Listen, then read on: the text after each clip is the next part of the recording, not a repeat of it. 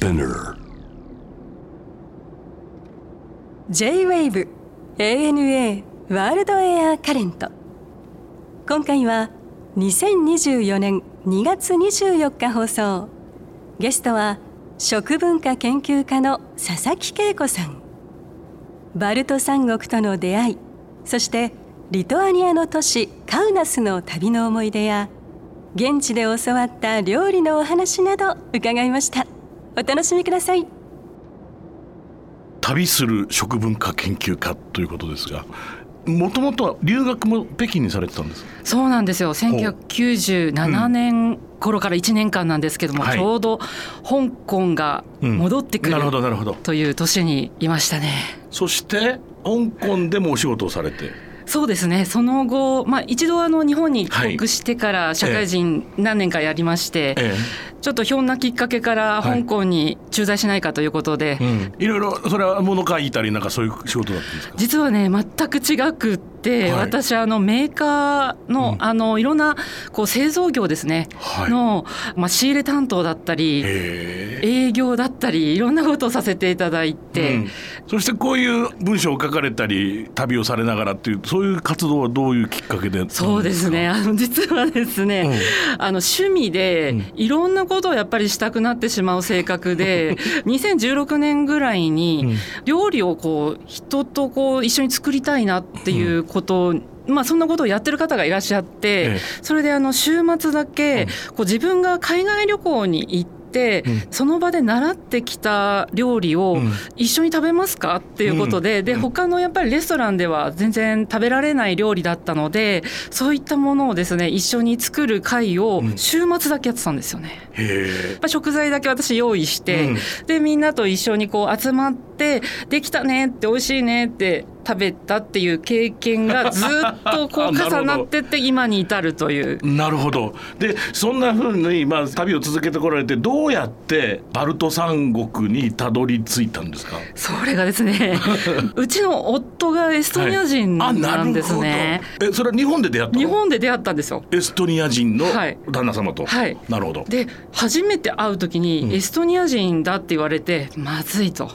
会うその1時間ぐらい前にウィキペディア調べて、エストニアってこんな場所なんだ あどこだっけ？みたいな。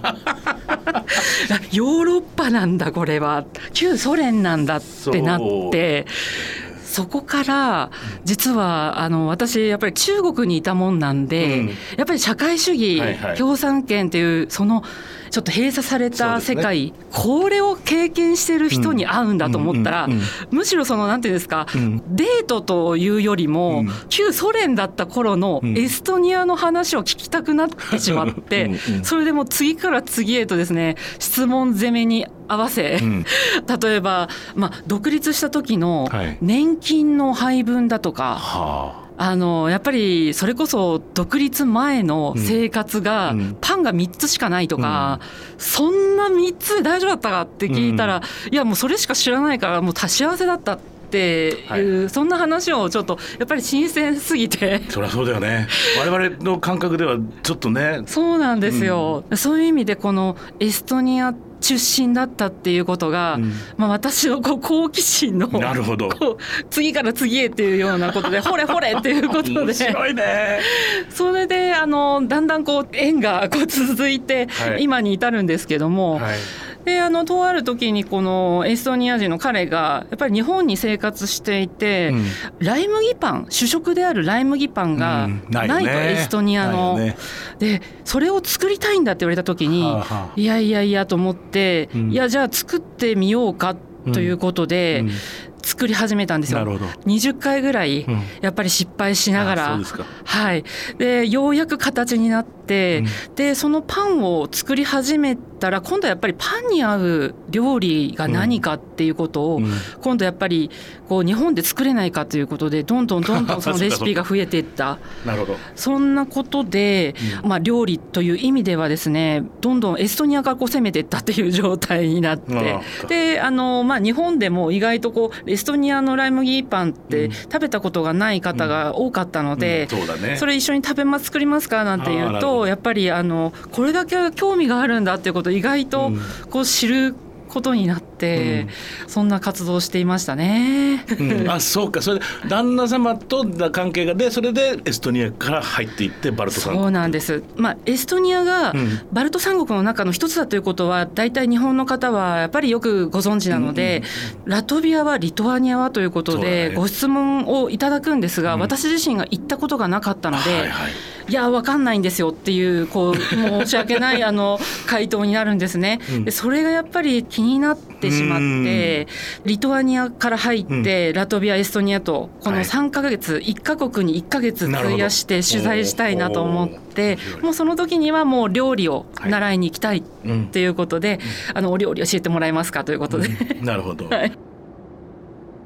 その三国三つの国ではやっぱりその違いは随分あるんですか？文化的にも。そうなんですよねこれがエストニアラトビアで歴史的には大体似たような感じなんですね。なるほど。ただエストニアはですね、うん。民族的にうん。フィンランド人に近いんですね。あフィン人なんだ。はい、言語もうん。フィン・ウゴル語族になってきまして、はい、あの博士さんご存知だとは思うんですけども、うん。あのフィンランドとエストニア、うん。あとハンガリーだけがうん。このヨーロッパでフィン・ウゴル語族というところに属していまして、まあ、ハンガリーはもう地理的に非常に離れてしまっているので全く想像もつかない言語なんですけども、うん。あのエストニアと、まあ、フィンランドは大体ちょっと似てるかな大体想像できるかなぐらいの近さです。なるほど。でラトビアとリトアニアは、うん。今度はですねインドヨーロッパ語族になってくるんですうんうん。うんね。なので語族的にはラトビアリトアニア語はうん。似ていると言われてるんですけど全くまたその幹がこううん。離れていくので、うん。お互いに挨拶言葉も違うぐらいなので、うん。ちょっと違う。まあ地理的にどっちから来たべって話がありますからね。はい。要するに大昔、はい。歴史をたどるとね。そうなんですよ、うん。でエストニアとラトビアははい。やっぱり歴史的にはですね、ええ。あのドイツだとか、まあ、ソ連もそうなんですけども、はい。あとスウェーデン。はい。この辺りのうん。国々がこう攻め、そうだね。せめぎ合ったあの場所なので あのやっぱりこう攻められた文化というのがうん。非常に残っているところでして、うんほとんど彼らが統治できなかった時代が長かったので、まあ言ったらですね、あの奴隷だったんで、そうですね。早い安いうまいの、うん。その料理がうん。反映されています。うんであのリトアニアはうん。今度はですね歴史的に全く別でして、ポーランドとうん。こう非常に似ているというか、はい。同じところだったので、ポーランドの影響が強かったり、はい。あと地理的になんですけどだいぶ南になりますので、えあの小麦が多かったりします。であとはですねやっぱり王族というか貴族がたくさんいた国ですので、まあ、手の込んだ時間がかかる。料理もソフィストケートされていくってこと。そうなんです。なのであの材料としてはやっぱりだいぶ北になっていてこの3カあ国そんなに違いは材料としてはないんですけども。あまあ言ってみればじゃがいも食ってるわけだろ。そうです。じゃがいもとライ麦粉を食べているので、まあ手の込んだじゃがいも料理がリトアニアっていう、なるほどねそんな感じのあの料理ですね。うん。あらそうだね。うん。ポーランはいド行った時もそうだった、まあ、ヨーロッパで、はい。あのじゃがいも攻撃に遭うのはまあもうこれは常のことなんだよね。これはどこに行ったところでどう同じで。えー僕もロンドンずっと長いんですけどやっぱりもうじゃがいもに対する愛っていうのはやっぱり全くイギリス人は僕らとはもう桁が違いますから。違いますよね。違いますから。でもうそのまま僕アイルランドにも行ったことありますけどそうするともうそれがもう倍増するみたいな勢いで 出てきても出てきてもずっと芋みたいなねローストされた芋を置かずにあのマッシュポテトを食べるみたいな。これ一緒だろみたいなことになりますからね。ですよね。ええええあの本当リトアニアでもそうで、とあるレストランに、うん。あのリトアニア人と一緒に行ったんですね。うん。それであのまあ注文したんですけども、私こう全然読めないんで、まあちょっと適当にですね、あのこれどれがいいって言われて、もう適当にでも違うだろうっていうような、うん。こう料理をこう選択して4つ選択したんですよ。うんそしたら出てきた料理が全部芋絡みで、またかそうだね。まあだから逆に言うと 焼いたり蒸したり、えー茹でたり揚げたりといろんなことをするわけですよね。そうなんです、うん味が違うんですけど、ええもうほぼ一緒でこう最後の方こうなんて言うんでしょうね頭を抱えましたねと。てもよくわかりますよね。そんなないろんなところ行かれてますけれど、このまずリトアニアのカウナス、はい。僕行ったことありませんけれども、そうですどんなかところですか？あのですねまあ、リトアニアにとってはなんですけども、はい。ビリニュスというところが首都になりまして、え。首都がですねあの非常に面白いんですけどもベラルーシという隣の,、あのそれこそ東隣にベラルーシという国がありましてその国境から数十キロで、もうあの首都になるんですね。でその首都からですねちょっと南に行くと第二の都市リトアニアのカウナスというところがございます。はい。でこのカウナスなんですけどもあの日本人にとって非常に有名なのが、うん。杉原千畝さんというあの昔ですね1940年代だと思うんですけども、うん。あのユダヤ人がうん。ドイツの占領下に、うん。こうドイツからですね迫害されて、はいはい。ポーランドに来て、ええ。まあ、ポーランドでもまた迫害されてしまって、はい。最後行き着くところが隣のうんリトアニアになったんですね。うん。でこの時にあのちょうど杉原千畝というはい。領事だと思うんですけどもその当時、うんリトアニアの領事うん。日本の領事がいまして、その方がお上にちょっと無視するような形でですね人道的配慮をあの英断しましてはい、リトアニアからに逃れてきた、うん。あのそのユダヤ人たちを今度はソ連経由で、うんうんうんうん。あの日本の、うん。えー福井県のうん敦賀という、うんあの敦賀湾のところに船をつけるというでその先また1ヶ月だけ滞在できるというビザをですね、発給したのがこの杉原千畝さんなんですね。でこの杉原千畝さんの記念といって元領事館だったところを記念館として、うですか。はい、大切に残してくださっているんですね。であのそこがやっぱりあの日本とのうん。非常に太いつながりということで、今もですね、あの杉原千畝さんの出身である岐阜県うんはい。と、あと福井県の敦賀のうん。方々がこういろいろこうそのまあ領事館の建物を修復はいされたりだとか、なるほど。そういったことでこう、まあ、日本人私たちもですねあの観光に行きましたら、ええ。そこが空いてますので、あのそこに行くと実際にあの杉原さんがこうサインをした一生懸命サインをしたところが、うん。あの事務室があったりだとかあとはまあ文具だとかそういった資料あのまあ、なんでしょうね。6,000人分ぐらい発給したのでそこの資料をがこうまだ展示されているということへえでこういったあの場所でありますね。はい、で私はまあそこをお勧めしてるんですけども、あのもう一箇所あの非常に面白いところがありまして、うん。あのヨーロッパの最大級なんですけどもリトアニアの野外博物館というのがございます。はい。でちょっと郊外になるんですけれどもあの1日朝10時から午後4時まで歩いてもあの見切れないっていうぐらい あのディズニーランド以上に大きい あの館内にはですねあの昔のやっぱりリトアニアの全国のですね昔の街並みを再現したような、あの展示があったりだとかリトアニアの料理を出すレストランもあって、うん。まあ昔のリトアニアを感じるんだったらここがおすすめかなっていうところへでえ。なるほど。はい、あの郊外すぎて私最後にあのヒッチハイクしましたね。あの女性の方がたまたまあの車を運転されていて、あのヒッチハイクしたらあの大丈夫かって言われてあのバス停まで連れてくれないかって言って、ちょっとあのたまたまなんですけど友人が持っていたあの日本の抹茶のチョコをですね お渡しして許してもらってというかですねあの本当快く運んでいただいて。いいですね。はいそんな経験もしました。あ。そう。もちろんやっぱりお宅に伺ったりとかそういうことはあるとは思うんですがレストランとしてはどういうお店をご紹介してくださいますか？そうですね、まあ、ベジタリアン料理のレストランというのがありまして、ジャリアプパという珍しいお名前なんですけども、うん。あのこの名前のあの、まあ、料理のこうお出ししていただくところがあって本当にですね今物価が高いんですけども、うん。5ユーロぐらいでうん。食べられますので、あのお財布にも優しく、み胃袋にも優しいというあの、うん。そんなランチセットをねよく食べますね。あそう。完全なベジな店？そうです、うん。あそうですか。はい。たまにねあのもちろんお肉もお魚もいいんですけど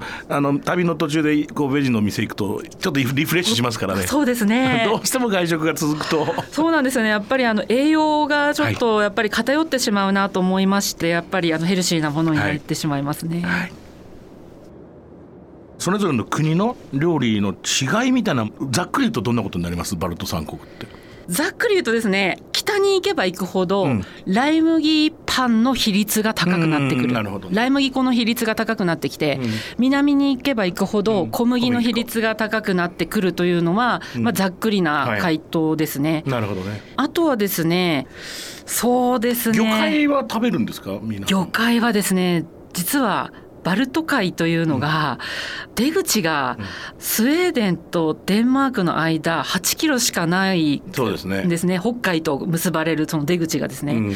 でその出口がまあ狭いことによって淡水が非常に多いので、えーと大体ですね、まあ、食塩のなんでしょうね。塩分濃度ですね、うん。日本だと大体3.5%ぐらいなんですけども、0.7%ぐらいなんですね。なので5翡翠がね。分の1、はい、うん。なので大きな例えばサーモンだとかそういったもののイメージだと思うんですけどね、うん。向こうになると。実はあのサーモンはうん。フィンランド経由ノルウェーから北海のノルウェーからうん。フィンランドに輸入されてフィンランドから各地に卸されるという形で非常に高いんですね、そうか。ただ好きなんです、はい。彼ら。はい。だから高くてもうん。サーモンの料理はあります、ん。あるんですけど高い高級だね。はい、うん。で海のお魚というのはうん。小さいお魚が多くてて。大きくってもニシンだったり、エイうんですね、うん。あのくらいになって、うん。比較的やっぱり小さなあのスプラッツと言われている小魚のこう料理したものが多いですね。うんなるほど。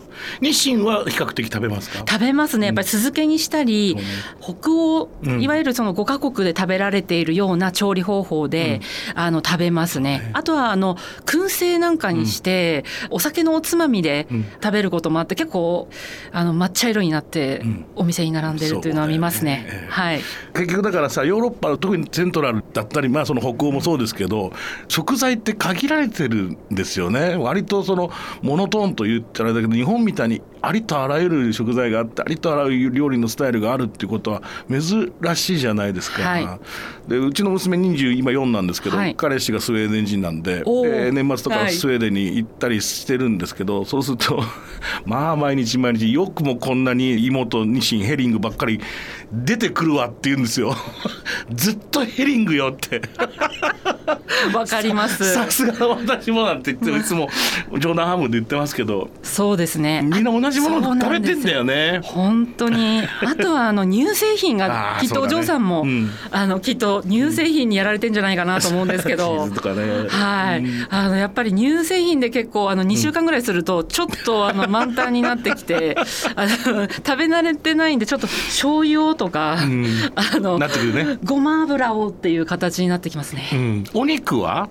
肉はですね、はい。やっぱりですねあの多いですか？多いんですけども、豚肉うん。鶏肉は非常によく食べるんですけど、うん。牛のお肉はあまり食べられないんですあね。これはですねいろいろちょっと聞いたりこう分析したりしていく中でうん。思ったことが、うんあの牛は育つまでに時間かかるんですね、はい。でそうするとやっぱり寒い地域で育てるのにコストがかかってしまうと、なかなか人のエネルギーに変わってこない、うん。なので、うん。あの豚と鶏をたくさん作って、うん。うん。その料理ばっかりを食べていた、うん。だから牛を食べる時に、ううんちの夫もそうなんですけど、うん。レアだとか、うん。そういった食べ方はできないんですね。真っ白ウェルダンであのうん。焼いてくれって言われて、うんもうこちらはこうなんて言うんでしょうね。皆さんわかると思うんですけど、あのうーんちょっと赤いぐらいが美味しいんだよなって思うんですけど、うん。真っ白になるまで焼きます。で 私自身あの、まあ、エストニアなんですけども、料理学校に潜入させていただくことがありまして、その時にやっぱり料理学校の方々というのはいわゆるプロを育てているところなので、あの牛肉をこう生徒たちがこう焼いていくんですけども、あの黙って先生見ていて30人の中でどれくらいウェルダンで焼くかっていうのを見てるんですよ。うん一人だけでしたねウェルダンではなくてレアで焼いてくださったのは。あと全員真っ白になるまで焼いてでこう皆さんにやっぱり先生が教えて、ウェルダンで焼かないのよと、うん。あのちゃんとあの肉は赤く赤みを残すんですよということをお話しされていて、でやっぱりあのその一人だけ赤みを残して焼かれた方にちょっと私は気になったのでなんで知ってたんですかと聞いたら、やっぱりフランスだとか、はい。あちらの方でうん。食べる機会があったんで、ね。きっとそうなるんだろうなっていうことで焼いたと。あそうね。ヨーロッパでもねフランススペインイイタリアあたりになると赤い肉食べるんですけどこれがまたさっきのなんですけどこのイギリス行くと、はいいやイギリスってステーキやっぱり普通に食べる文化なのであれですけれども、まあ、普通のステーキハウス行ってもですねやっぱり我々の思ってるミディアムっていうのは彼らにとってはもうかなりウェルダンに近いんですよね。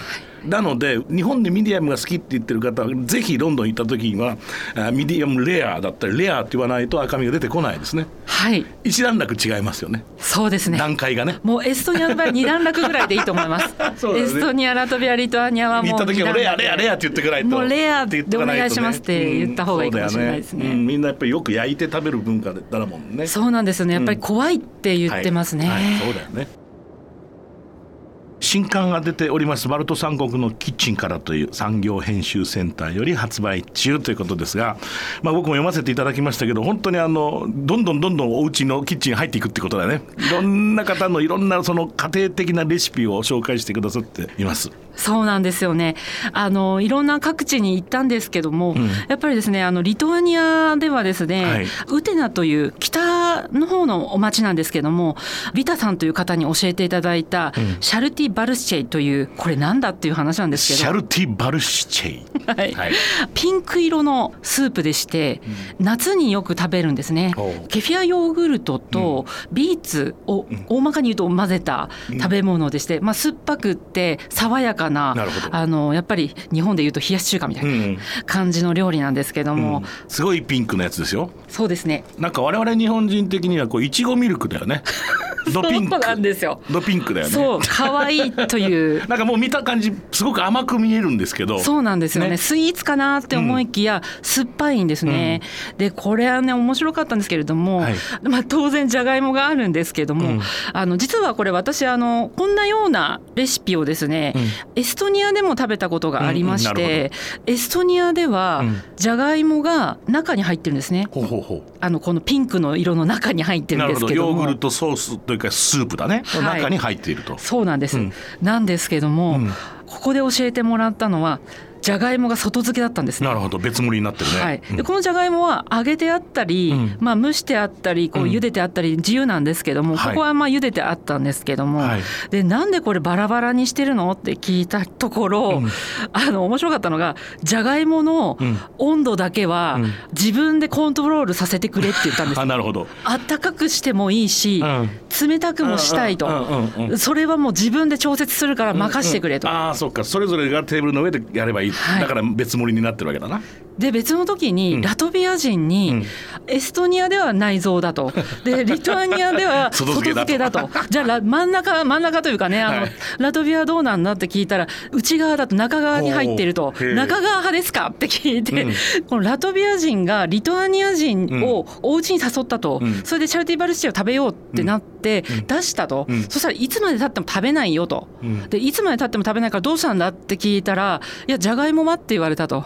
中に入ってると思中に入わなかった。ってるから、うん。そこでもうあのラトビア人はもう絶対にリトアニア人にはこのスーパー出さないって言ってました。あそうですか。やっぱりそんな文化が違いがあるのね、あそう。でもこれ美味しそうじゃないですか。美味しいです。このラトビアのビーガンカンタレラソースっていうのは？このですねビーガンの方のお宅に行ったんですね、でこの料理がですね、うん。普通は牛乳乳製品で作るんですけども、はい。この方はもう2年前からビーガンなんですよっていうことで、ココナッツミルクでソースを作るんですけども大体あのじゃがいもにかけるソースなんですよ。うんうん。で夏になるとこのカンタレラという黄色っぽいですね、うん。キノコがはい。森に生えてくるんですけども、うん。それがまあ市場に売っていて、うん。でそのキノコを使って、うんうん。通常はミルキーな、うん。まあ、ソースになってるんですけどもふかしたじゃがいもに、うん。そのなんでしょうねソースをぶっかけて食べるっていう。うんうんうんうんそしてエストニアは？えっ、とですねタルトゥという第二の都市のはい。古本屋を営んでいる、うん。あのヤナさんという方がいらっしゃって、うん。その方が作ってくださった水葉というあの葉っぱなんですけどもあの水葉ってあの日本語で訳しちゃってるんですけども、ハブオブリカスという名前で、はい。すごく酸っぱい野山に咲いあのな咲くというか生えている、うん。あの葉っぱなんですけども、うん。非常に強い葉っぱで、うん。その春一番雪時から春一番に生えてくるあの酸っぱいスープというものを作っていただきました。これ実はですね日本でもまあ代替えでうん青い例えば小松菜だったり、はいはいはい。あのほうれん草を使ってうん。作ることができまして、うん。であのちょっと酸味はですねレモンを使って作ることができますけども、へここもヘルシーで、うん。夏にもこう食べますけども、うん。結構3時間ぐらい煮込むんあで結構手の込んだものなんですけどね、うん。後ろに畑があってそこのお家には。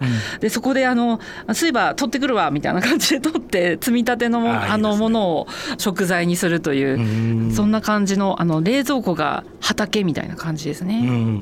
この最後にあのこれはもうあのゲストの方いつも皆さんに伺ってるんですが佐々木恵子さんにとっての旅ってこれ一体何ですか？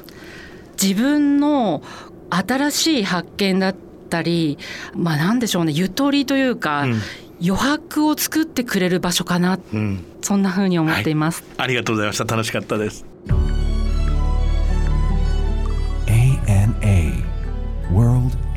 Current